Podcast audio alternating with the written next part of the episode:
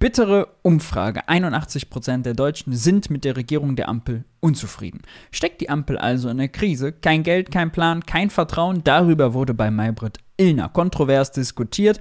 Christian Lindner war da, Carsten Linnemann war da, Ricarda Lang war da. Wir schauen rein, wer die besten Antworten hat.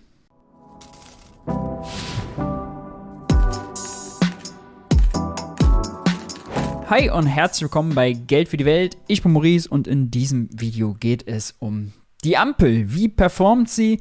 Wofür gibt sie Geld aus, wofür nicht? Und wie kommt Deutschland aus der Wirtschaftskrise? Darüber wurde bei Maybrit Illner gestritten.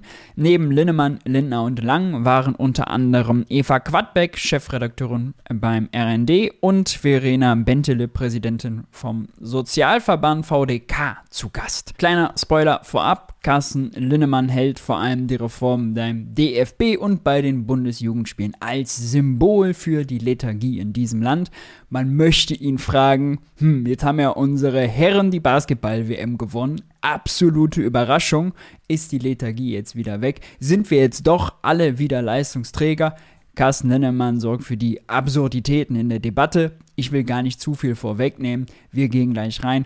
Kurz vorher, lasst mich euch aber nochmal darauf hinweisen, zuletzt war ja Haushaltswoche im Bundestag. Da kann man zu Recht recht frustriert sein.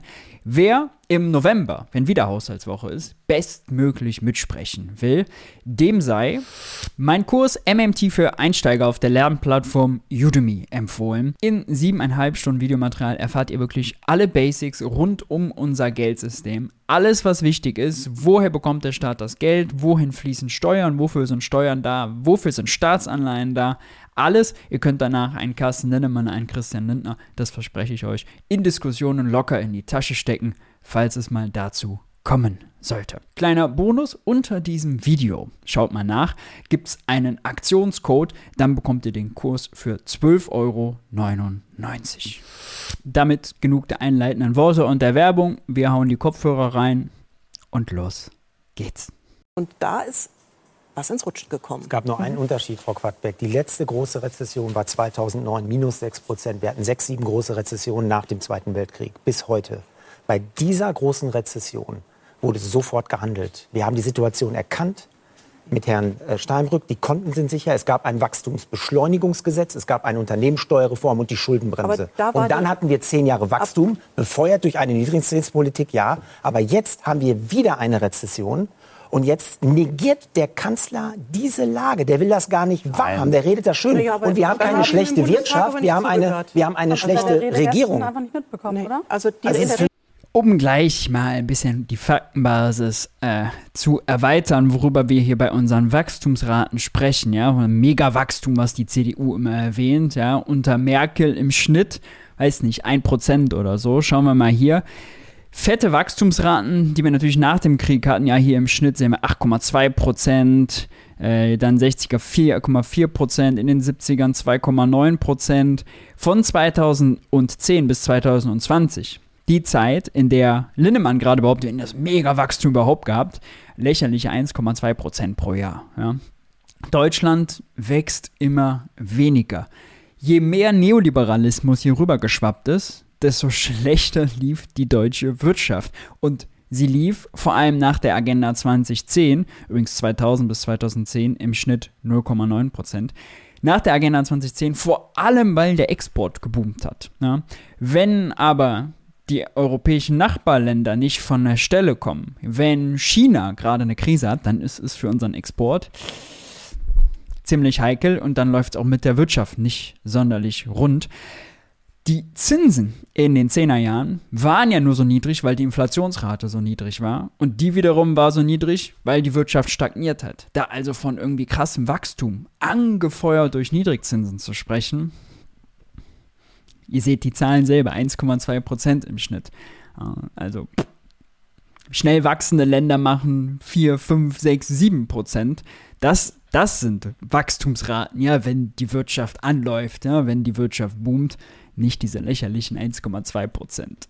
Für mich, es ist für mich sehr klar geworden. Frau Lang, muss ich echt jetzt auch als Bürger sagen, es ist sehr schwierig zuzuhören, weil Herr Scholz nie konkret wird. Er ist immer auf so einer Flughöhe unterwegs. Ich will wissen, was machen wir denn jetzt, damit wir einen Pakt für die Fleißigen bekommen, dass Überstunden ja. steuerfrei sind, dass Rentner einen Freibetrag bekommen, dass wir das Bürgergeld reformieren, dass sich Anstrengung wieder lohnt. Das ist ja das ist immer so der Klassiker, ja die CDU will, dass sich Anstrengung wieder lohnt, aber gleichzeitig diejenigen, die schon Vollzeit arbeiten oder die ihr ganzes Leben schon mal locht haben und kurz vor der Rente stehen, die wollen sie anreizen, damit sie noch mehr arbeiten, ja.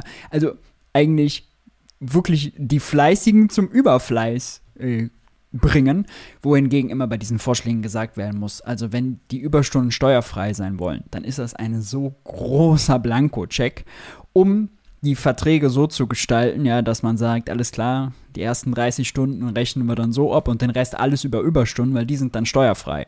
Also das ist eine Einladung dafür, um gerade für Spitzenverdiener äh, bei Firmen mit findigen Steuerberatern einfach nicht mehr zu arbeiten, sondern einfach die Steuern zu optimieren. Ja, wie man überhaupt die, auf die Idee kommen kann, das ist völlig praxisuntauglich. Ja.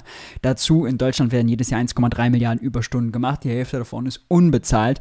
Wie wäre es, wenn wir damit erstmal anfangen, die Überstunden, die gemacht werden, zu bezahlen? Aber, oh Gott, nein. Also, Carsten Linnemann nicht mit Fakten kommen, bitte nicht. Besser nicht. Packt der Fleißigen. Diese Lande mit dem Bürgergeld. Das sind aber jetzt auch Schlagworte. Nein, das ist nicht. Nein, nein, nein. Ich kann auch gerne. wenn Christian Lindner einem schon darauf hinweist, das sind jetzt aber auch nur Schlagworte, ja. Da weiß man wirklich, also, man hat den Schaumschläger auf maximal stehen. Nein, nein, ich, ich sag mal einen Punkt. Es begann mit dem Bürgergeld. Das war irgendwie so ein Begriff, was suggerierte, es steht allen zu. Dann gab es eine, eine Debatte um die Vier-Tage-Woche bei vollem Lohnausgleich. Es gibt einige bei Ihnen in der Partei, die das bedingungslose Grundeinkommen wollen. Ach, das das ging, nein, ich meine, es ist ja auch in der Gesellschaft. Also die Bundesjugendspiele sollen abgeschafft werden, weil keiner mehr eine Ehrenurkunde bekommen darf. Okay. Der DFB denkt darüber nach, dass Tore nicht mehr zählen. Was ist los in diesem wir Land? Jetzt alles wir brauchen mal wieder Anstrengung und Leistung und dafür müssen Sie stehen, dafür müssen Sie kämpfen. Wir, wir können die Bundes also wirklich, ich glaube, es gibt keinen größeren Schaumschläger als Carsten Linnemann. Ja, dieses Schlagwortfestival, das hat mit der Wirtschaft nichts zu tun. Debatte um Vier-Tage-Woche. Bürgergeld würden alle missverstehen als bedingungsloses Grundeinkommen. Die Grünen wären für ein bedingungsloses Grundeinkommen. Wo nimmt er das her? Ja? Das sind alle solche Fehlinterpretationen. Es ist vor allem lustig, weil Linnemann und Co. ja immer gleichzeitig sagen, oh, das Individuum, die sind doch alle so rational, die brauchen keinen Staat, der irgendwas vorschreibt oder so. Ja, die sind alle, wir sind alle ja ganz klug und ganz selbstständig. Ja? Aber auf der anderen Seite den Leuten nicht zuzutrauen, dass Bürgergeld kein bedingungsloses Grundeinkommen ist, das kann er dann wiederum nicht. Ja, da will er die Leute wiederum für blöd verkaufen. Es ist also unredlich. Ganz gut, wie äh, Ricarda Lang darauf reagiert. Ich hätte ihm am besten noch die Nachfrage gestellt. Er soll mal jetzt genau erklären, ja, wie die Reform beim DFB für äh, kleine Kicker oder wie die äh, Reform bei den Bundesjugendspielen, was das denn jetzt wirklich mit der deutschen Wirtschaftsleistung zu tun hat. Soll er mal erklären. Wäre auch, finde ich, eine Aufgabe für Maybrit Illner gewesen, ja, wenn da so ein Dünnschiss erzählt wird, da einfach mal ganz konkret reinzugehen und nachzuhaken. Stattdessen darf er weiter Schaum schlagen bis zum geht nicht mehr. Jugendspiele reden oder ja. wir reden halt über die wirtschaftliche Situation. Und da ist es so, wir haben im letzten Jahr gesehen, passiert. dass wir eine starke Wirtschaft haben. Es stimmt aber tatsächlich, dass wir gerade eine Situation haben, wenn wir die Wachstumsraten vergleichen, wo wir hinterherhinken bei vielen anderen Ländern. Es ist auch klar, wenn wir mehr die Gerechtigkeit wollen, müssen wir wieder auf einen Wachstumskurs kommen. Ja. Und dann reden wir aber bitte nicht über Bundesjugendspiele, sondern reden wir auch ganz konkret, was man machen muss. Das erste sind bezahlbare Energiepreise. Da diskutieren wir gerade, wie man es vor allem für die Brücke der nächsten Jahre hinbekommen kann. Das zweite ist mehr Fachkräfte zu hebeln. Einwanderungsgesetz, Fachkräfteeinwanderungsgesetz ist passiert. Jetzt reden wir über Kita-Ausbau. Wir sprechen darüber, Anreize für ältere Menschen zu machen.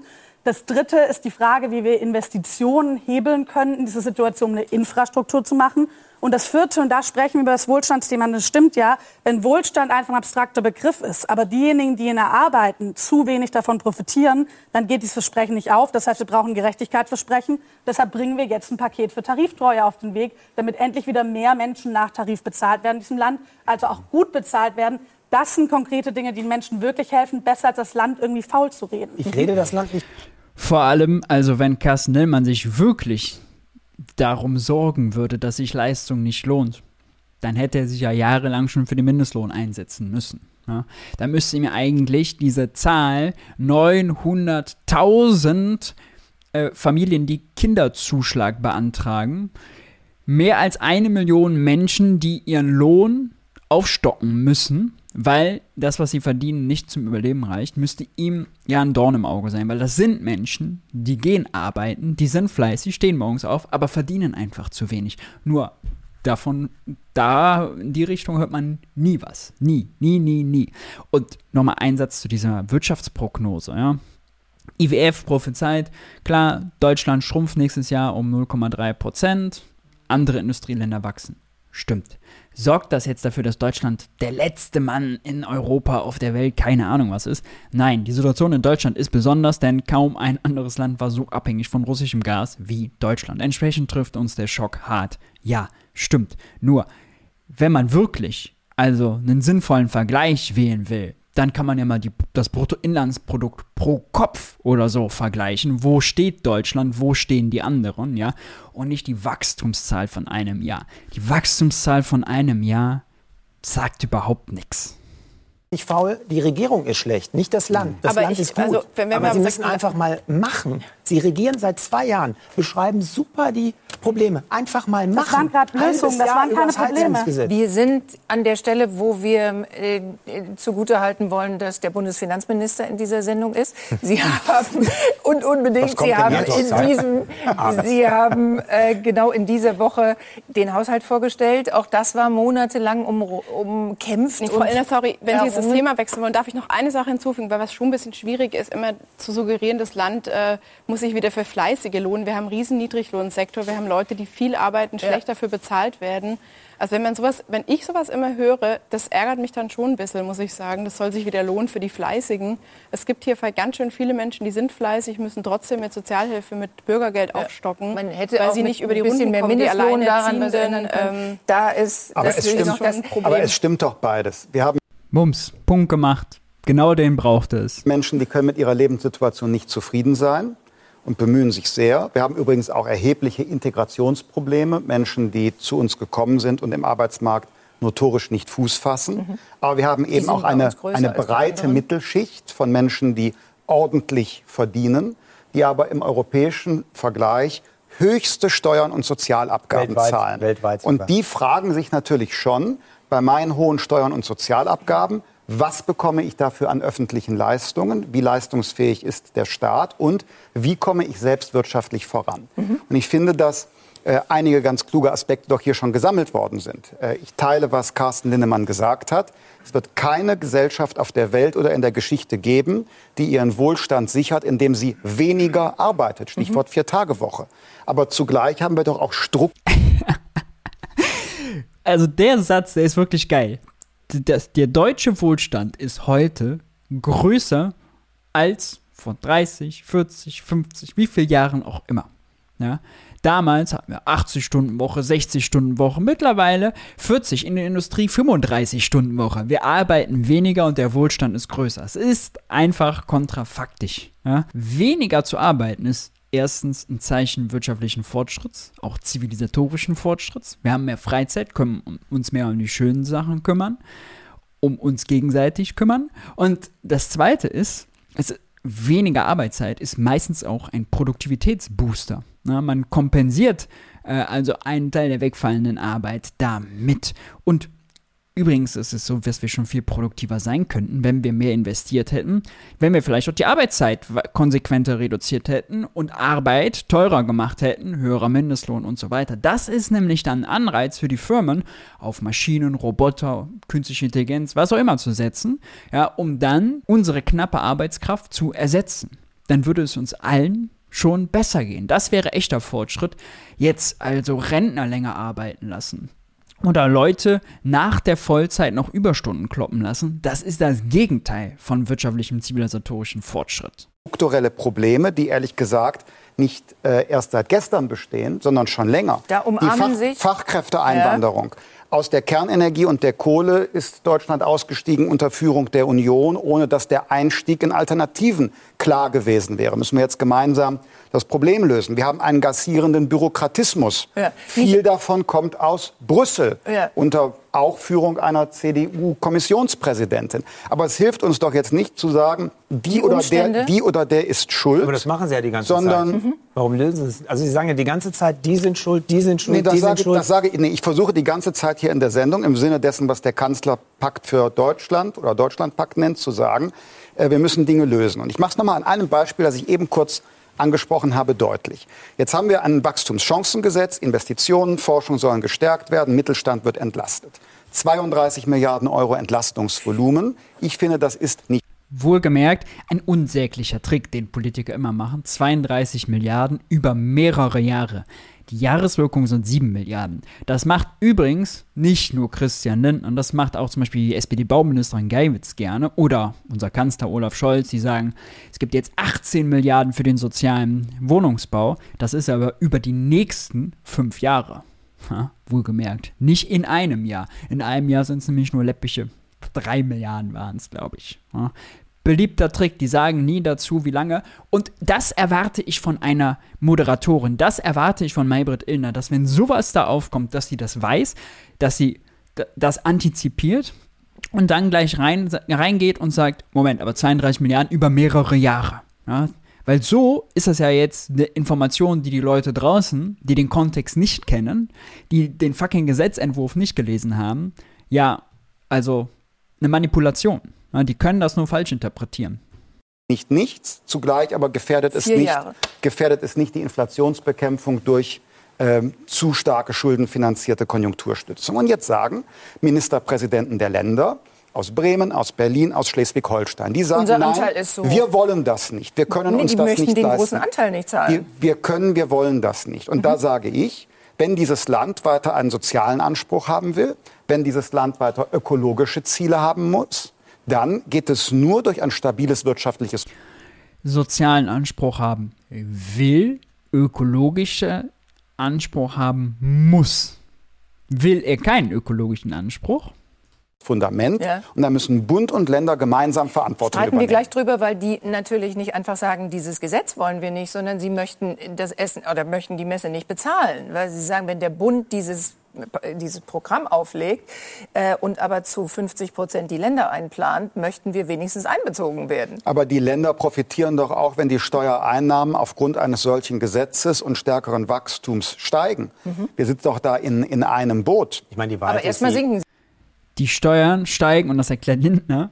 Ah, der Bundestag erklärt, erklärt er, glaube ich, in der Sendung auch später nochmal die Steuereinnahmen steigen durch die Steuersenkungen nicht so sehr, dass sich das wieder auszahlt. Ja, also die Unternehmen investieren nicht so viel, verdienen nicht so viel mehr, dass sie dann das plötzlich, was sie dadurch an zusätzlichen Steuern zahlen, damit äh, die Kassen wieder aufgefüllt werden. Ja, das ist ein liberaler Mythos, dass sich Steuersenkungen komplett selbst finanzieren. Den glaubt auch Christian Lindner eigentlich nicht mehr. Die Wahrheit ist, dass die Länder an die, an die Energiepreise zunächst ran wollen, weil sie sagen, die Energiepreise sind zu hoch. Ja. Die Industrie äh, wandert ab, die energieintensive Industrie und darüber wollen wir reden. Das müssen wir verhindern, darüber reden wir gleich. Wofür werden wir in Zukunft Geld ausgeben? Der Streit darüber wird in der Ampel weitergehen. Es finden sich neue Bündnisse, das werden Sie gleich sehen, denn das Geld wird tatsächlich auch knapper. Ist das richtig, was ich mache? Mit stolz geschwellter Brust das zweite Jahr in Folge. Oh yes, I'm the Mr. Schuldenbremse freut sich wie Bolle über seinen Haushalt und tatsächlich. Einzig und allein Ihre kleine Fraktion hier in der Mitte hat Ihnen Applaus gespendet. Spätestens seit gestern haben wir also zwei Oppositionsführer in Deutschland, einen im Parlament und einen in der Regierung. Auf gute Zusammenarbeit Christian Lindner kann ich sagen. Aber ist Mr. Schuldenbremse wirklich der, für den er sich ausgibt? Gut 16 Milliarden neue Schulden stehen im Haushalt offiziell. Laut Bundesrechnungshof nimmt der Staat aber de facto über 85 Milliarden auf. Verschleiert durch 29 Schattenhaushalte wie dem Sondervermögen Bundeswehr. Durch diese Art Töpfchenwirtschaft hat der Bundestag als Haushaltsgesetzgeber gerade keinen klaren Blick mehr auf die tatsächliche Lage der Bundesfinanzen. Ein Sparminister, der nicht spart. Den Vorwurf macht Ihnen nicht nur Herr Linnemann, sondern auch der Bundesrechnungshof. Und beide nehmen Sie nicht ernst? Ich nehme jede Kritik ernst, aber äh, ich habe äh, starke Verbündete, nämlich die Zahlen. Mhm. In den nächsten Jahren wird die Schuldenquote in Deutschland sinken. Das heißt, wenn wir den Bundeshaushalt nehmen und alle Sondervermögen, also das Sonderprogramm für die Bundeswehr. Mal so nebenbei bemerkt, ja. Christian Lindner und Carsten Linnemann die einzigen zwei Männers in der Runde. Wie viel Redeanteil haben die denn eigentlich? Oder den Klima- und Transformationsfonds. Die Schuldenquote unseres Landes sinkt. Mhm. Und damit ist ganz klar, Deutschland entwickelt sich aus einer Phase der expansiven Finanzpolitik und steigender Staatsverschuldung jetzt zurück in Richtung des Vorkrisenniveaus. Wir werden noch im Laufe dieses Jahrzehnts in die Zeit der Verschuldung vor der Corona-Pandemie zurückkehren. Okay. Schneller als viele denken. Nochmal zurück. Was aber ja tatsächlich kein Selbstzweck sein kann, wenn gleichzeitig zu wenig ausgegeben wird, um die Industrie zukunftsfähig aufzustellen, unsere Infrastruktur zu modernisieren, äh, unsere Schulen vernünftig auszustatten und, und, und. All die Aufgaben, die anstehen, um Deutschland zum Beispiel Krisen- und Katastrophen festzumachen, ja, für durch den Klimawandel bedingt zunehmende, heftig werdendere Unwetter, Stichwort Ahrtal, ja. All dafür gäbe es viel Geld auszugeben. Wir haben allein in den Kommunen einen Investitionsstau von 150 Milliarden. 150 Milliarden, die ausgegeben werden müssen, nur um die Infrastruktur wieder auf den alten Stand zu bringen, ja. 20 Jahre lang waren die öffentlichen Investitionen Nettoinvestitionen negativ. Das heißt, die Abschreibungen waren größer über Bund, Länder und Kommunen, gesamter deutscher Staat. Abschreibungen waren größer als das, was neu investiert wurde. Völlig irre. Wir haben also die Infrastruktur auf Verschleiß gefahren. Wir haben von der Substanz gelebt, vererben der nächsten Generation einen schlechten Infrastrukturzustand. Das sind die wahren Schulden. Dazu kommt, das wie immer auch gilt, die Ausgaben des einen sind die Einnahmen des anderen. Wenn Christian Lindner jetzt 30 Milliarden Euro weniger ausgibt 2024 als im Vorjahr, nimmt die Privatwirtschaft auch 30 Milliarden Euro weniger ein. Wir haben eine Wirtschaftskrise. Ja, der Staat kürzt also 30 Milliarden raus, die sonst die Wirtschaft angekurbelt hätten, die Einnahmen gewesen wären und ja dann auch wieder ausgegeben worden wären. Er hat recht, das ist nicht mehr expansiv, sondern das ist, äh, Ökonomen würden jetzt sagen, kontraktiv. Sprich, das ist die Bremse, die er anzieht für das Wirtschaftswachstum, das er ja eigentlich befeuern will. Übrigens ist er auch unehrlich, der hat eben das Wachstumschancengesetz genannt. Minus 7 Milliarden Steuersenkungen an anderer Stelle legen sie ja drauf. Ja. In der Gastro wird 3 Milliarden erhöht für Speisen. Mehrwertsteuer auf Gas und Fernwärme, die ist gesenkt gewesen von 19 auf 7, soll jetzt zum Jahreswechsel wieder steigen. Von 7 auf 19 sind knapp 7 Milliarden, 6,5 Milliarden Euro Steuererhöhung für alle, die ihre Bude mit Gas heizen. Äh, der Spitzenausgleich, 1,5 Milliarden Euro Steuersenkung für 9000 energieintensive Unternehmen, die sich die Strom- und Energiesteuer größtenteils erstatten lassen konnten, wird abgeschafft. Die, für die eigentlich der Industriestrompreis gerade sein soll, die kriegen 1,5 Milliarden Steuererhöhung. Also, wenn man das mal ausrechnet, minus 7 Milliarden Wachstumschancengesetz, 11 Milliarden plus durch die Hintertür. Wirklich Steuersenkungspolitik ist das auch nicht, ja. Ähm, und zu den Schattenhaushalten, den 29. Dass der Bundestag keinen Überblick mehr darüber hat, wie viel der Staat wann wie ausgibt, ist Quatsch. Für jeden, für jedes Sondervermögen in dieser Schattenhaushalte gibt es jährlich einen Plan, wie viel daraus abfließt. So, und dann müssen sie ja immer ein paar Dokumente nebeneinander legen. Die kriegen genug Geld dafür, die haben genug Mitarbeiter, um das hinzubekommen. Die Leute draußen, die verstehen es nicht mehr. Wenn man gleichzeitig sagt, Schuldenbremse ist das A und O und der Staat hat ja kein Geld mehr und Geld ist jetzt knapp. Und gleichzeitig ist aber plötzlich doch Geld da für die Bundeswehr. Nicht für die Sachen, die alle Leute immer wollen, ja, wo man gesagt hat, gut, wenn man jetzt mal soziale Verbesserungen, bessere Schulen, bessere Infrastruktur, da immer, nee, nee, nee. Plötzlich Krieg, Bundeswehr, Geld ist da. Ja.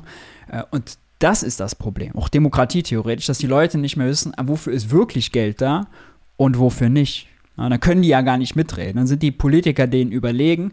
Das ist ein Problem. Aber Also ich meine, dass die Leute im Bundestag, die haben eh alle keine Ahnung davon, Geld und wie Staatsfinanzierung funktioniert, die Politiker, die da quatschen, äh, dass sie ein paar Dokumente nebeneinander legen müssen, ziemlich polemisches Argument vom Bundesrechnungshof. Der Bundesrechnungshof sagt, es ist nicht verfassungskonform, wenn das Parlament nicht mehr nachvollziehen kann, aus welchem Topf Milliarden kommen und gehen. Es ist ein einziges Kommen diese, und gehen. Diese Kritik ist ähm, vor, also vorsichtig gesagt überraschend. Denn äh, von diesen 29 äh, Sondervermögen ist ja der weit überwiegende Teil in den letzten Jahrzehnten entstanden. Übrigens aus guten Gründen. Warum macht man das? Das Sondervermögen, wie es heißt, für die Flutopfer in Rheinland-Pfalz und Nordrhein-Westfalen wurde Lange eingerichtet, wurde eingerichtet, weil über eine längere Zeit mhm. Menschen ähm, unterstützt werden sollen. Beispielsweise das äh, Sondervermögen für die Strom- und die Gaspreisbremse musste für die Jahre 22 bis 24 in einem ausfinanziert werden für alle drei Jahre. Warum? Weil wir die Entwicklung der Strom- und Gaspreise nicht voraussehen mhm. konnten. Man wusste nicht, zu welchem Zeitpunkt ist wie viel Geld nötig. Und Übrigens jetzt, viel weniger als gedacht. Und jetzt läuten Sie eine Phase ein, in der Sie diese Kriseninstrumente, so sagen Sie es, Herr Lindner, diese Kriseninstrumente zurückfahren wollen. Ja, so ist es. Und sagen auf der anderen Seite aber, dass wir uns in einer echten Krise befinden? Oder ist die Krise vorbei? Sorry, wenn ich das frage. Ist die Krise vorbei? Nein, wir haben äh, weiter strukturelle Herausforderungen. Aber eine Ausnahme von der Schuldenbremse ist nur bei Fragen gestattet, die außerhalb der Einflussmöglichkeit des Staates liegen. Mhm. Das äh, Lehrbuchbeispiel dafür ist eine Naturkatastrophe. Die Anpassungsprobleme, die wir in Deutschland haben, Strompreis zum Beispiel, das ist in der Einflusssphäre des Staates. Da können wir handeln. Das ist auch nicht plötzlich, sondern es ist eine Herausforderung, die strukturell ist für die nächsten Jahre. Und deshalb äh, die ähm, Kriseninstrumente, die wir haben, wie Strom- und Gaspreisbremse, ja. die will ich gar nicht beenden. Die laufen automatisch aus. Die sind zeitlich befristet. Mhm. Und mit der Schuldenbremse im Bundeshaushalt und den auslaufenden Krisenhilfen werden wir, ich sage es nochmal, in den nächsten Jahren erleben, dass ab jetzt die äh, Schuldenquote runterzählt so, und, und nicht steigt. Und äh, ja, das ist doch eine erfreuliche Botschaft, oder? Ganz toll. Wir können uns zurücklehnen, alles wird wieder gut. Ja, das Leben wird wieder bezahlbar. Ho Milch und Honig werden fließen im Land. Endlich wieder. Ach Gott. Das war meine größte Sorge. Ich bin nachts kaum noch eingeschlafen. Ja, immer diese Last, diese Schuldenlast auf den Schultern. Oh, Nackenschmerzen davon gehabt. Ja, jeden zweiten Tag Wärmepflaster draufgeklebt davon. Oh, Gott sei Dank ist die Zeit bald vorbei. Das das ja die Fehlinformation ist, die die Leute die den Leuten draußen Sand in die Augen streut, ja, dass sie dann nicht nachvollziehen können, ah, was kann der Staat sich leisten, was nicht. Das ist das wahre Problem. Und dass eine Moderatorin da nie mal nachfragt, ja. Dass eine Maybrit Illner da nicht fähig ist, mal so mit zwei, drei Sätzen ein bisschen was zu erklären. Dass sie nicht mal drüber sprechen, ja, woher kommt denn das Geld in so einem Sondervermögen? Hm? Nein, das ist zu, zu viel aufklärerischer Anspruch. Welche Position und welche Zustimmung bekommen Sie dafür, für diesen Plan innerhalb der Ampel und gleich von den Grünen werden wir fragen. Aber noch mal zu dem hübschen Punkt, dass Friedrich Merz findet, dass Sie nicht nur beim Wärmegesetz, Heizungsgesetz, sondern auch in dieser Frage einen prima Oppositionsführer abgeben? Das war eine unterhaltsame äh, Pointe. Ja. Aber äh, die Situation ist ja, dass wir uns als äh, Bundeskabinett nach einem zugegebenermaßen ähm, intensiven Arbeitsprozess ja auf diesen Entwurf geeinigt haben. Und ja, um, das, um das auch nochmal noch mal vielleicht in einen Zusammenhang zu stellen, ähm, verglichen mit dem Jahr 2019 haben wir 25 Prozent mehr Staatsausgaben. Mhm. Das heißt, wir haben jetzt Diskussionen und es gibt auch Kritik aus, von Sozialverbänden oder aus der Wirtschaft, ja. obwohl wir sehr viel mehr ausgeben als vorher. Weshalb ich glaube, dass wir uns über die Pandemie und über den Energiepreisschock des vergangenen Jahres an einen Staat gewöhnt haben, der überall sich einmischt mhm. und der überall versucht, mit Geld in Anführungsstrichen zu helfen. Und das ist auf Dauer nicht 200 finanzierbar. Milliarden für ich wüsste nicht, dass der Staat sich jetzt in deutlich mehr Angelegenheiten eingemischt hat, außer Ausnahmen, Treuhandschaft äh, bei der PCK-Raffinerie in Schwedt, dann äh, die Verstaatlichung des großen Gasspeichers in Reden. So, da hatten wir ja ein paar Sachen, wo der Staat mal ein bisschen mehr eingestiegen ist. Ja. Aber also, hat er der Marktwirtschaft sonst irgendwelche Branchen entrissen? Haben wir jetzt Stromnetze verstaatlicht oder so? Ja.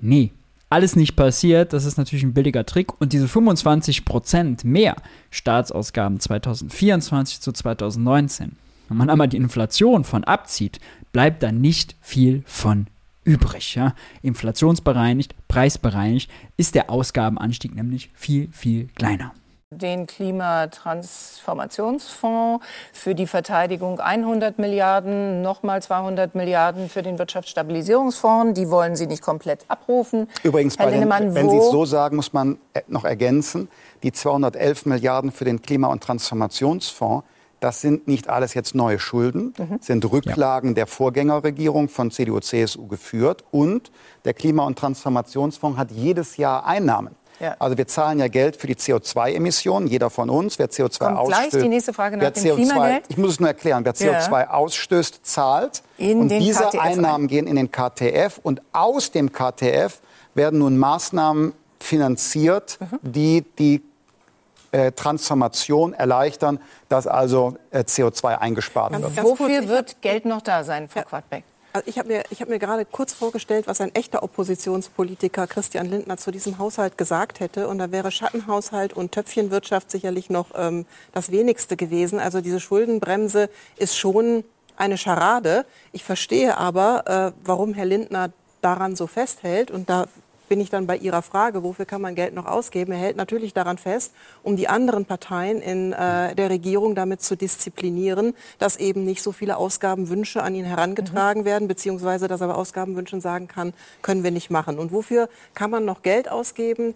Äh, für gezielte Maßnahmen. Ich finde beispielsweise auch das Wachstumschancengesetz, um auch mal was äh, Positives zu sagen, ähm, eine sehr gute Idee, dass man dann zum sagt, der gerade lahmenden Immobilienwirtschaft. Bauwirtschaft, ähm, Immobilienwirtschaft. Immobilienwirtschaft, genau. Bauwirtschaft. Ähm, die bekommt jetzt Steuererleichterungen, mhm. also Sonderabschreibungen und ähm, soll dann eben loslegen und sofort Wohnungen bauen. Das hilft dann an beiden Enden. Das hilft der Bauwirtschaft und das hilft natürlich auch bei dem total knappen Wohnraum in Deutschland. Das eine Anmerkung, weil sie sagt, sie ist für zielgenaue Hilfen. Die Hälfte dieser sieben Milliarden geht für Verlustvorträge drauf. Sprich, die Regel, dass Unternehmen Verluste aus den letzten drei Jahren mit Gewinn in diesem nächsten Jahr verrechnen können und damit dann Steuern sparen, weil die Gewinne kleiner ausfallen.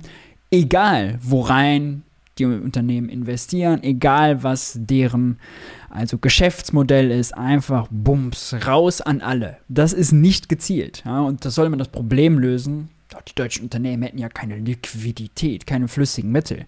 Die Wahrheit ist, die schwimmen in Geld. 20% der Wirtschaftsleistung haben die deutschen Unternehmen auf der hohen Kante liegen als äh, Barreserven und Einlagen. Das ist so viel wie seit 20 Jahren nicht. Anfang der 2000er lag der Wert bei 10% der Wirtschaftsleistung.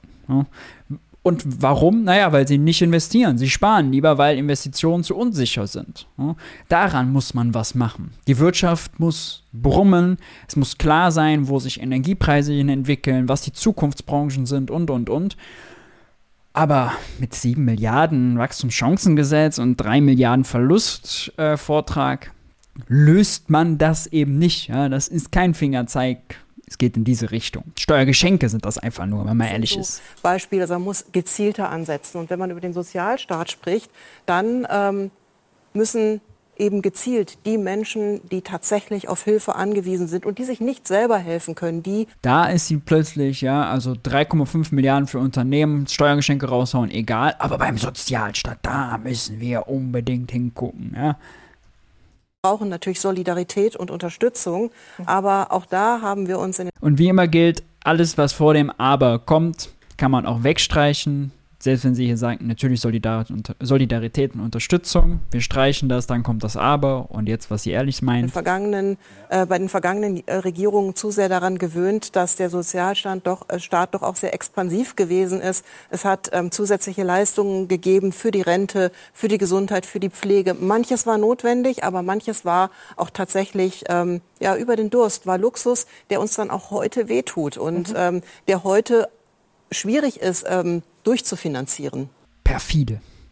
Wirklich. Menschenfeindlich. Ich muss so klar sagen. Ja. Luxus im Sozialstaat. Während wir in den Krankenhäusern desolate Zustände haben, während wir in den Heimen, in der Pflege desolate Zustände haben, zu wenig Personal, marode Infrastruktur, äh, zu geringe Bezahlung und, und, und. Während jedes fünfte Kind in Deutschland in Armut aufwächst, wenn man sieht, wie in Deutschland die Turnhallen aussehen, wenn man sieht, wie viele Jugendzentren, Bibliotheken, öffentlichen Schwimmbäder geschlossen wurden, ne? es ist perfide zu sagen, dass wir uns da zu viel Luxus geleistet haben, über den Durst getrunken und das uns heute schadet. Ja? Es schadet uns, dass Kinder in Armut aufwachsen. Ja, es schadet uns, dass Menschen in Jobs vermittelt werden, die sie gar nicht wollen, für die sie gar nicht vernünftig ausgebildet und gemacht sind, nur um Sanktionen im Hartz-IV-Regime zu entkommen. Ja, das alles schadet uns, aber nicht so, wie sie meint. Nicht, weil wir zu viel Geld dafür ausgeben, sondern weil wir Arbeitskraft verschwenden, weil wir Menschen krank machen mit diesem System und, und, und. Es ist wirklich also, und da muss doch Maybrit Illner nachfragen und sagen, wo genau, wenn du sagst Gesundheit, wenn du sagst Pflege, ja, wo genau wurde denn zu viel ausgegeben? Sag doch mal ein Beispiel, ein Beispiel. Nein, nichts. Das darf sie einfach so raushauen. Diesen armen Hass darf sie einfach so in die Kamera blasen. Wir sind, Frau Lang, ja. bei der zentralen Frage, ob diese Streitereien jetzt weitergehen. Sie könnten beispielsweise weitergehen bei der Frage um die sozialen Reformen, die noch vor uns stehen. Da gibt es die gute Äußerung oder auch nicht so gute Äußerung der FDP. Sie geht einfach weiter. Es ist so fürchterlich moderiert. Zu sagen, äh, diese Kindergrundsicherung war die letzte große Sozialreform, die wir. Dieser Take von der Chefredakteurin des Redaktionsnetzwerks Deutsch bleibt einfach stehen. So fürchterlich. Kriegst du so einen Hals. Die in den Haushalt passt, habe ich gesagt. Ihre Wünsche gehen da weiter, weil Sie sich auch noch eine Rentenreform wünschen, weil Sie sich auch noch weitergehende Maßnahmen für die Kindergrundsicherung wünschen?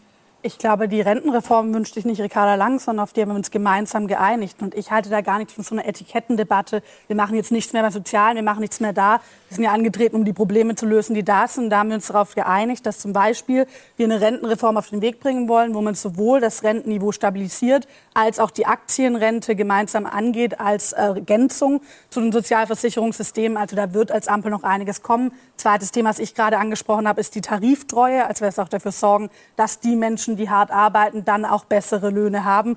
Ich würde aber schon sagen, zu dem, was Sie gerade gesagt haben, Frau Quadbeck, gerade in Zeiten, wo die Preise steigern, ist ein starker Sozialstaat doch auch, wenn wir auf die Demokratie schauen, extrem wichtig. Sie haben es vorher selbst angesprochen, dort, wo es zu Unsicherheit kommt, gerade in Krisenzeiten, dort, wo das Gefühl kommt, ich bleibe vielleicht auf der Strecke, wächst auch der Zweifel an demokratischen Institutionen, an der Demokratie. Das heißt, für mich ist schon klar, mehr Gerechtigkeit und auch ein starker Sozialstaat sind gerade in diesen Zeiten wichtig und sind auch ein Schutz der Demokratie. Mhm. Richtig. Wir müssen eine Story noch ein bisschen umdrehen auch. Also, dass der Sozialstaat nur expandiert und äh, die Menschen sich daran gewöhnt haben, der Staat richtet schon alles. Da gibt es ja auch eine andere Seite der Geschichte und die lautet eben, dass laut Hochrechnung von uns 12 Milliarden Euro aus äh, Pflegeleistungen überhaupt nicht abgerufen werden von den Menschen, mhm. dass Bildungs- und Teilhabeleistungen für arme Familien nur von 35 Prozent der Berechtigten abgerufen werden, mhm. weil es viel zu kompliziert ist. Also die Geschichte ist schon ein bisschen komplexer, finde ich, als nur zu sagen, die Menschen gewöhnen sich daran, dass hier jeder nur was kriegt, ähm, der eigentlich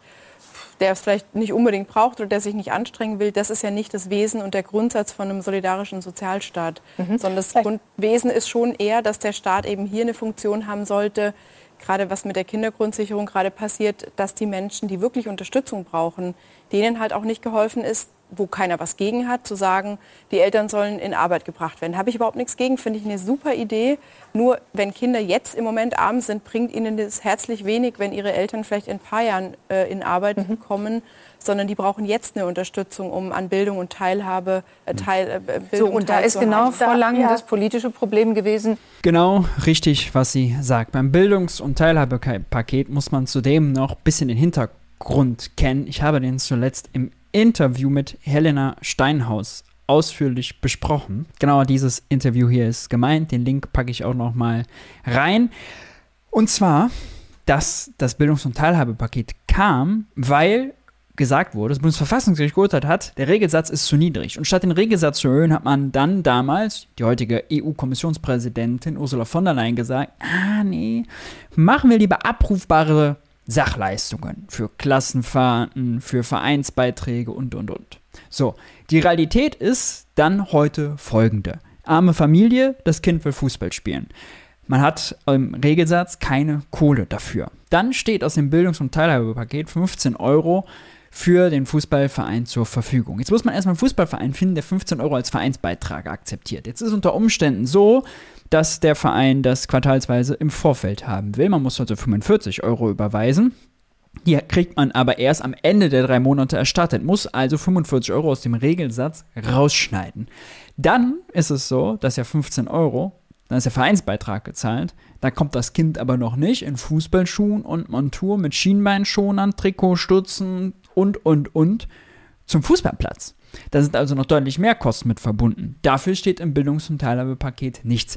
Menschen, arme Familien, nutzen also auch das Bildungs- und Teilhabepaket nicht. Nicht nur, weil es zu kompliziert ist, sondern weil die Gelder so unrealistisch sind, dass sie auf die 15 Euro, die 15 Euro nicht beantragen, weil sie sich die Folgekosten, die damit zusammenhängen, Fußballschuhe kaufen, Schienbeinschoner kaufen oder wenn das Kind in die Musikschule geht, Musikinstrument kaufen, nicht zu finanzieren sind. Das ist der Grund. Nicht nur zu kompliziert, sondern einfach unrealistische Beträge. Das ist eine Peinlichkeit. Der Sozialstaat spart hier eigentlich auf dem Rücken, dem Nacken der Ärmsten. So muss man es ganz klar sagen. Weil die Leistungen so unrealistisch sind, werden sie gar nicht beantragt und damit natürlich den Menschen, den armen Familien Geld vor enthalten. Es ist ein einziger Wahnsinn. Was ich allerdings schade finde, ist, dass also Frau Bentele, sie sagt die richtigen Sachen, nur sie musste immer noch extra anmelden und sagen, ah, darf ich bitte jetzt auch noch was dazu sagen? Ähm, rhetorisch ist das natürlich gegen Christian Lindner oder äh, gegen auch äh, Frau Quadbeck ist das, kommt sie gar nicht, kommt sie gar nicht hinterher. Ja? Dabei wäre es so wichtig, die Menschen, die für die gute Sache in solche Sendungen gehen, dass die perfekt rhetorisch geschult sind äh, und da permanent reinhacken, ja, wie ein Lindner, wie ein Linnemann. Das wäre wirklich schön dass Frau Paus, ich glaube, freundlich formuliert, mehrere Zahlen im Angebot hatte, um dann bei 2,4 Milliarden für die Kindergrundsicherung zu landen. Äh, das ist von Ihnen schon öffentlich nicht besonders gut und glücklich besprochen worden. War es in allererster Linie nicht schön für die Grünen, aber in aller, allererster Linie auch eine Blamage für Robert Habeck? Nein, überhaupt nicht. Am Ende haben wir gemeinsam als Ampel beides hinbekommen, Wachstumschancengesetz und eine Kindergrundsicherung. Bei der Kindergrundsicherung muss man sich anschauen, das ist ja auch ein Paket aus der Kindergelderhöhung, die wir als Ampel dieses Jahr auf den Weg gebracht haben, aus der Kindergrundsicherung und aus der Erhöhung der Regelsätze, also für die Kinder, die armutsgefährdet sind, als Reaktion auf die Inflation. Was aber bei allen dem wichtig ist, und das haben Sie ja gerade auch angesprochen, über die, ob die Leute es überhaupt abrufen, also ob sie zu ihrem Recht kommen, ist das da, wo der soziale Staat was leistet und insgesamt der Staat was leistet, es auch funktionieren muss. Und das ist für mich der Paradigmenwechsel hin zu dieser Kindergrundsicherung, ein hm. Systemwandel weg von einer Hohlschuld, wo die Familien sich durch einen Bürokratiedschungel durchkämpfen müssen, hin zu einer Bringschuld. Und ich glaube übrigens, wir können viel über die Finanzen diskutieren, das ist auch wichtig, aber da kommen wir sehr schnell und sehr gut zusammen. Wir brauchen einen massiven Bürokratieabbau. Denn sei es von den sozialen Kassen bis hin zum Handwerksunternehmen, bis übrigens zu den Volkshochschulen, die Integrationskurse anbieten, alle ächzen unter zu viel Papierstau mehr Digitalisierung, mehr Praxischecks, einfache Verfahren. Mhm. Das würde auch bei der sozialen Politik helfen. Die Kindergrundsicherung ist ein Beispiel dafür. Die Realität ist, schaut man in den Gesetzentwurf, ist weiterhin vorgesehen, dass das beantragt werden muss. Nur der dann neu gegründete Familienservice prüft proaktiv, ob auch Kinderzuschlag also Zusatzleistungen sozusagen äh, zustehen zum Beispiel. Das, das ist da, wo Hohl- und Bringschuld verändert werden. Es ist nicht so, Kind wird geboren, automatisch fließen die Gelder. Ja? So ist es nicht. Das ist ja schon interessant, weil die Kindergrundsicherung ja über zwei Milliarden veranschlagt und die Experten sagen, dass 500 Millionen Bürokratie ist. Also sie sagen, sie wollen Bürokratie abbauen, verabschieden ein Gesetz, was zu einem Viertel, ein Fünftel Bürokratie verursacht. Das ist ja irre. Nee, das, das, kann ich gar nicht. Strukturen aufbaut. Nee, also das, das sage nicht ich, das sagen die, das sagen die äh, ja. Städte, Gemeinden, Kommunen, wenn ich mit denen rede. Und ich glaube, deshalb muss man Gesetze machen, wo man nicht Bürokratie aufbaut, sondern abbaut. Vielleicht sogar mit Verfallsdatum.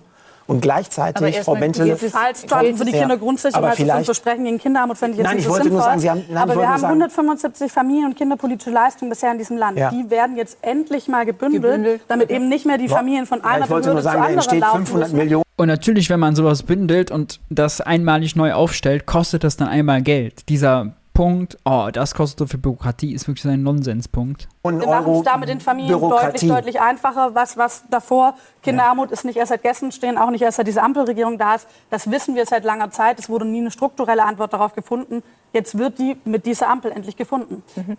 Wofür eher, wird noch Geld da sein? Es gibt, Herr Linnemann, äh, natürlich die Sehnsüchte der Bürger, weiter die Energiepreise gestützt zu bekommen.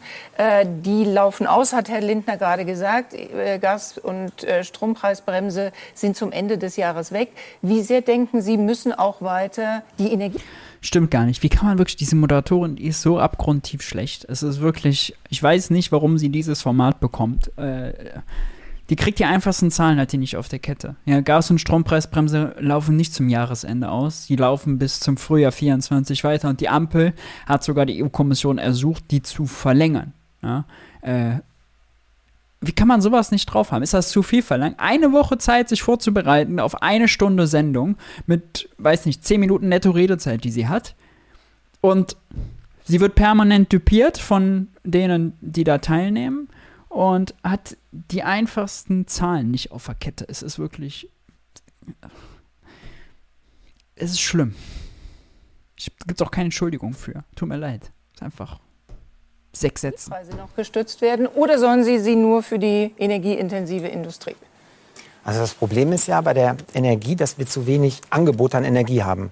Also wenn wir jetzt einfach nur stützen, bleibt ja das Problem gleich, weil zu wenig Angebot da ist. Das hatten wir gerade schon, richtig? Genau, ah, genau, genau. genau. Wie sehr, hier ist die ganz Wir könnten morgen ein Frage Gesetz machen und die Stromsteuer äh, fast abschaffen. Da gibt es so ein geringes Niveau, äh, was Europa vorgibt. Und dann hätten wir sofort für die, die, die, die Stromsteuer und wir hätten ja. sofort für, die, für den kompletten Mittelstand eine Entlastung. Wir könnten an die äh, Stromentgelte dran, wir könnten sofort loslegen und ich sage an dieser Stelle ganz klar, wenn Herr Lindner morgen das Gesetz vorlegt, bei der Stromsteuer stimmen wir zu. So. Ähm, ich würde es gerne machen. Wo kommen die 8 Milliarden, die das kostet, her?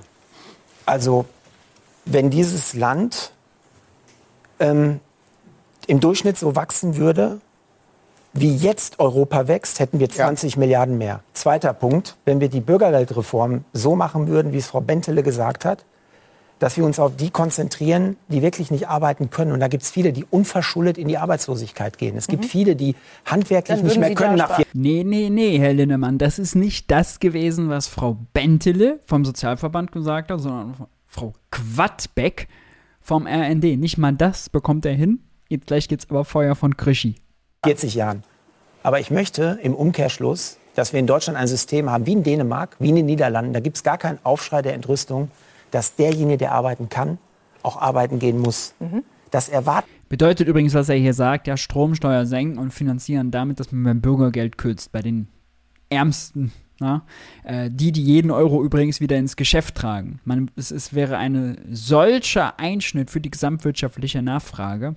Völlig absurd. Ja? Wer an Sozialleistungen kürzt, so klar muss man es mal sagen, ist nicht nur unmenschlich, ist auch unwirtschaftlich. Der kürzt gleichzeitig den Konsum in Deutschland zusammen. Der kürzt das Geld, was die Kunden zu Bäcker Lutze und den Friseur in die Innenstadt und so weiter tragen. Und der Blick von Herrn Linnemann ist, ja, schön getroffen. Warten die Menschen, die jeden Tag arbeiten und mit ihren Steuern unseren Sozialstaat erst fähig machen. Wenn und wir das schaffen und 100.000 zum Beispiel in Arbeit bringen, sollen. sind das zwei bis drei Milliarden Euro mehr. Das ja, wäre mein Vorschlag. Ja, aber das ist das. Also ich, das wäre das, mein Vorschlag. Also das, das Oder Leid, sehen Sie das, anders, Herr Lindner? Das Leitbild eines aktivierenden Sozialstaats teile nicht nur ich, sondern auch wir als Koalition. Die Pointe des Bürgergeldes ist ja, dass sich Leistung stärker lohnt. Ich mache mal das Beispiel, die Auszubildende unter dem alten Hartz-IV-System, ja. die 800 Euro Ausbildungsvergütung das bekommen hat, die musste 600 Euro abgeben. Mhm. Äh, jetzt äh, behält sie äh, 600 Euro. Das ist also leistungsorientiert. Eine der wenigen Sachen, die unter dem Bürgergeld besser geworden sind, neben dem Vermittlungsvorrang. Ich könnte weitere Beispiele nennen. Nur, wir können jetzt diese, diese abstrakte Diskussion führen, wie, wie, wie, bauen, wie bauen wir Systeme insgesamt um, nur wenn man sagt, jetzt soll Umbauen. 8 mhm. Milliarden Euro Stromsteuer gegenfinanziert ja. werden. Dann geht das nicht damit, dass man sagt, wir werden der einst in der Zukunft höheres Wachstum wir können haben. Das jetzt, wir ja. würden morgen die Bürgergeldreform zustimmen und Herr Lindner vielleicht, was auch die Effekte ist, werden leider dass nicht so der Staat kommen. auch mit bestem Beispiel vorangeht. Mhm. Ich meine, es sind 1800 Angestellte im öffentlichen Dienst und Beamte in den Bundesministerien allein in zwei Jahren eingestellt worden. So, so, okay. so zusätzlich. Warum kann der Staat nicht mal bei sich selbst anfangen? Wir mhm. haben bis zu 50 Bundesbeauftragte. Das Kanzleramt wird dabei. Aber, okay. aber vielleicht kann man alles diskutieren, aber das sind nicht die 8 Milliarden. Preis, ne? also, super. Weil die CDU ist ja immer Christian Lindner hat völlig recht.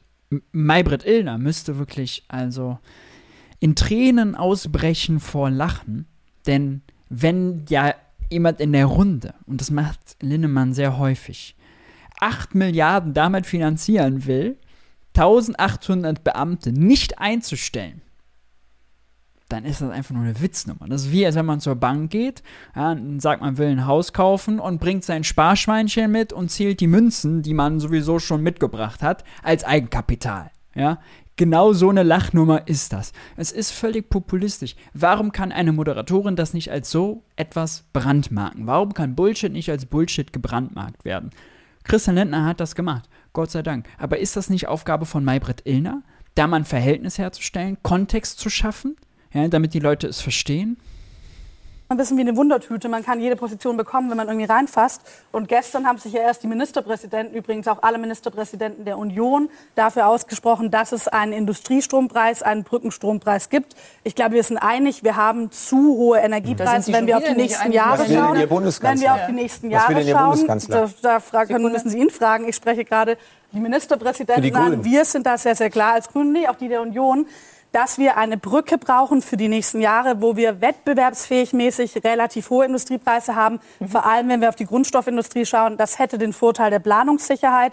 Das hätte den Vorteil, dass Investitionsentscheidungen nicht ins Ausland verlagert werden, sondern hier getroffen werden. Haben wir letzte ich Woche bin da sehr bereit, darüber zu reden, wie man am besten die Lösung findet. Ich glaube, das werden wir auch nicht ja. hier in der Talkshow machen, sondern innerhalb der Koalition. Am Ende muss man aber sehen, da hängen verdammt viele Arbeitsplätze so, dran. Ein Bei der Grundstoffindustrie Punkt, eine Million. Ich gleich auch noch mal die geografisch linke Seite. Frau Lang, Sie haben versprochen, die Regierung hat versprochen, dass es, weil es eine CO2-Preiserhöhung geben wird ab dem kommenden Jahr, nicht mehr 30 Euro die Tonne, sondern 40 Euro die Tonne CO2-Emissionen auf Öl und die hässlichen fossilen Stinker, dass es ein Klimageld geben wird, dass die Menschen, die da besonders sparen, ein Klimageld bekommen. KTF hat ja schon gesagt, Auszahlung an die Bürger. Dieses Versprechen sind Sie schuldig mit der Begründung des Bundeskanzlers, dass leider kein Geld da ist. Es gibt eine Negativbilanz.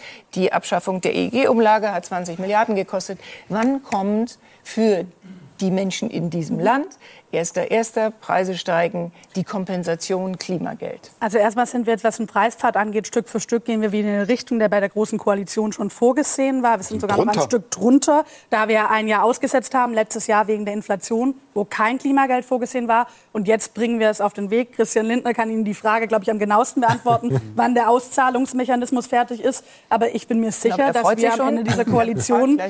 Nein, das ist, ja gar, also ich, das ist ja gar nicht ein großer Streitpunkt, sondern wir werden am Ende dieser Koalition gemeinsam gemeinsam ein Klimageld auf den Weg gebracht haben. Und das wird dauerhaft den Weg beim Klimaschutz absichern. Und das ist ja klar, dass wenn wir auf Preissignale setzen, was richtig ist aus Marktlogik heraus, mhm. dann braucht es auch einen sozialen Ausgleich und der wird, den wird die Ampel auf den Weg bringen. Und den haben Sie versprochen. Glauben Sie noch dran, dass das Klimageld ab 1.1. rückgezahlt wird an die Bürger? Nein. Das war auch nie versprochen. Nein. Okay.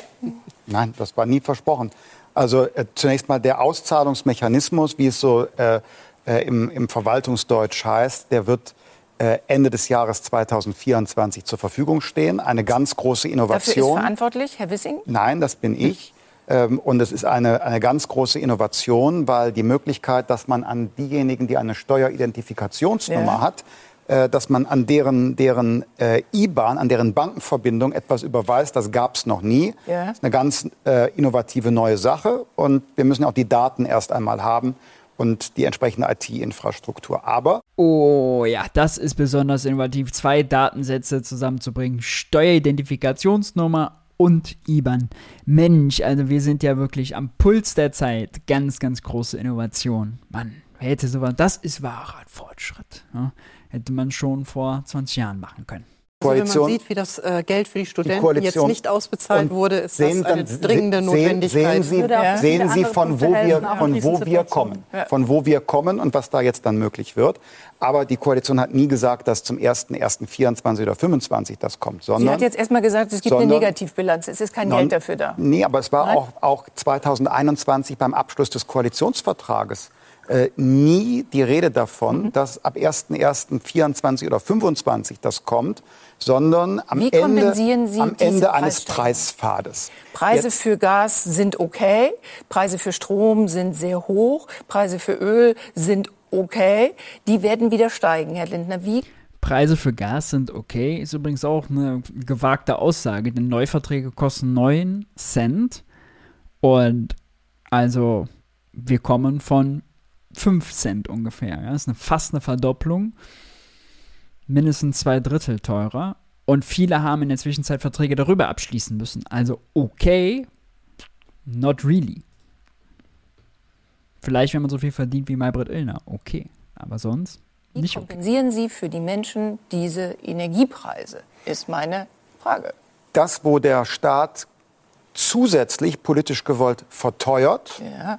Ist 5 Euro weniger pro Tonne im nächsten Jahr als der Preisfahrt der Vorgängerregierung. Okay. Das, das stimmt. Allerdings wird, wird ja zum Beispiel Mehrwertsteuer auf Gas und Fernwärme wieder angehoben. Das sind 7 Milliarden Euro zusätzliche Verteuerung nächstes Jahr. Also die, die, künstliche politische Verteuerung haben wir zunächst einmal reduziert, mhm. weil das Preisniveau insgesamt höher ist, als es früher erwartet worden war, aufgrund der Situation äh, nach dem Ukraine-Krieg. Und dann müssen wir sehr klar sagen, wir haben keine andere Chance, als das Angebot an Energie auszuweiten. Mhm. Es macht auch eine Subventionierung, nach meiner Überzeugung, für zum Beispiel die energieintensive Wirtschaft, ähm, die großen Betriebe keinen Sinn, okay. weil die Bürgerinnen und Bürger und der Mittelstand würden für einige wenige die subventionierten Strompreise bezahlen. Und die subventionierten Unternehmen würden in den knappen Markt hinein ihren Verbrauch geben, ihren Verbrauch geben. Das heißt, es würde zusätzlich für alle anderen auch noch teurer werden. Mhm. Und äh, ich, so sehr ich mich freue über die Diskussion über die Energiepreise, ja. hätte ich das gerne einige Monate zuvor gehabt, als wir diskutiert haben über 30 Terawattstunden günstige klimafreundliche Kernenergie. Da ist schon wieder das AKW, alles klar, dreimal in dieser. Das Ding ist ja bei den AKWs auch, ja, diese äh, Debatte so macht sie Sinn, wie Christian Lindner sagt. Wir müssen das Angebot ausweiten. Stimmt. Wenn man für einen subventioniert, die verbrauchen deshalb mehr, das Angebot wird komplett aufgebraucht, steigt der Preis für andere. Stimmt auch. Nur, also die AKW-Frage hing ja damit zusammen, neue Brennstäbe, die aus Russland kaufen, wann werden die geliefert, wie lange muss man die dann abfackeln und, und, und. Ne? Ähm, neue Prüfungen, TÜV-Prüfungen und so weiter, Sicherheitsüberprüfungen für die AKWs, die Debatte war viel komplexer. Und jetzt muss man sagen, äh, Energieangebot ausweiten kann ja vor allem bedeuten Tempo, Tempo, Tempo, Wind und Solar. Da machen sie mehr Tempo als die Union. All in gehen sie aber auch nicht wirklich. Und die Frage ist ja, können andere zum Beispiel äh, besser damit klarkommen als die energieintensive Industrie, wenn Strom ein bisschen teurer ist? Und da ist die Antwort ja. Die energieintensive Industrie die kann das nicht. Und deswegen ist auch der Industriestrompreis für ein paar Jahre Überbrückung sehr sinnvoll. Weitet man das Angebot aus, gleichzeitig währenddessen sinkt der Preis ja im Allgemeinen, da muss man vielleicht gar nicht mehr subventionieren. Ja, dann greift der Rabatt gar nicht, wenn der Marktpreis schon äh, auf das Niveau fällt, was wohin man rabattieren will. 5 Cent schlägt die SPD vor, 6 Cent Robert Habeck, auch nur für 80 Prozent des Verbrauchs, so ein bisschen wie bei den privaten Strompreisbremsen. Äh, so, und äh, dann hat man da eine Lösung. Das wird spannend sein zu sehen, wie sie da zusammenkommen. Damit kommen wir auch zum Ende dieser Talkshow. Äh, man kann zusammenfassend sagen, Lindner und Linnemann haben, wir haben auch beide das Akronym CL, fällt mir gerade auf. Naja, egal. Der CL heißt also nichts Gutes. Die hatten permanent Redezeit. Frau Bentele hat in diesen 35 Minuten, die wir geguckt haben, Sendezeit, genau zwei Beiträge. Die waren sehr gut, aber irgendwie ziemlich wenig. Maybrit Illner ist also eine Moderationskatastrophe, wie ich finde. Und die Diskussionen sind wirklich nicht also auf der Höhe der Zeit. Wir bräuchten ganz, ganz andere. Wie habt ihr es gesehen? Was ist euch aufgefallen, aufgestoßen? Haut unten in die Kommentare. Wenn euch das Video gefallen hat, lasst ein Like da. Lasst am besten auch gleich ein Abo da und aktiviert die Glocke, um kein Video zu verpassen. Und Checkt natürlich den MMT für Einsteigerkurs auf der Lernplattform Udemy aus. Unten gibt es noch einen Rabattcode, um im November bestens vorbereitet zu sein für die nächste Haushaltswoche. In dem Sinne, haltet die Ohren steif. Ich bin raus. Bis dahin. Ciao, ciao.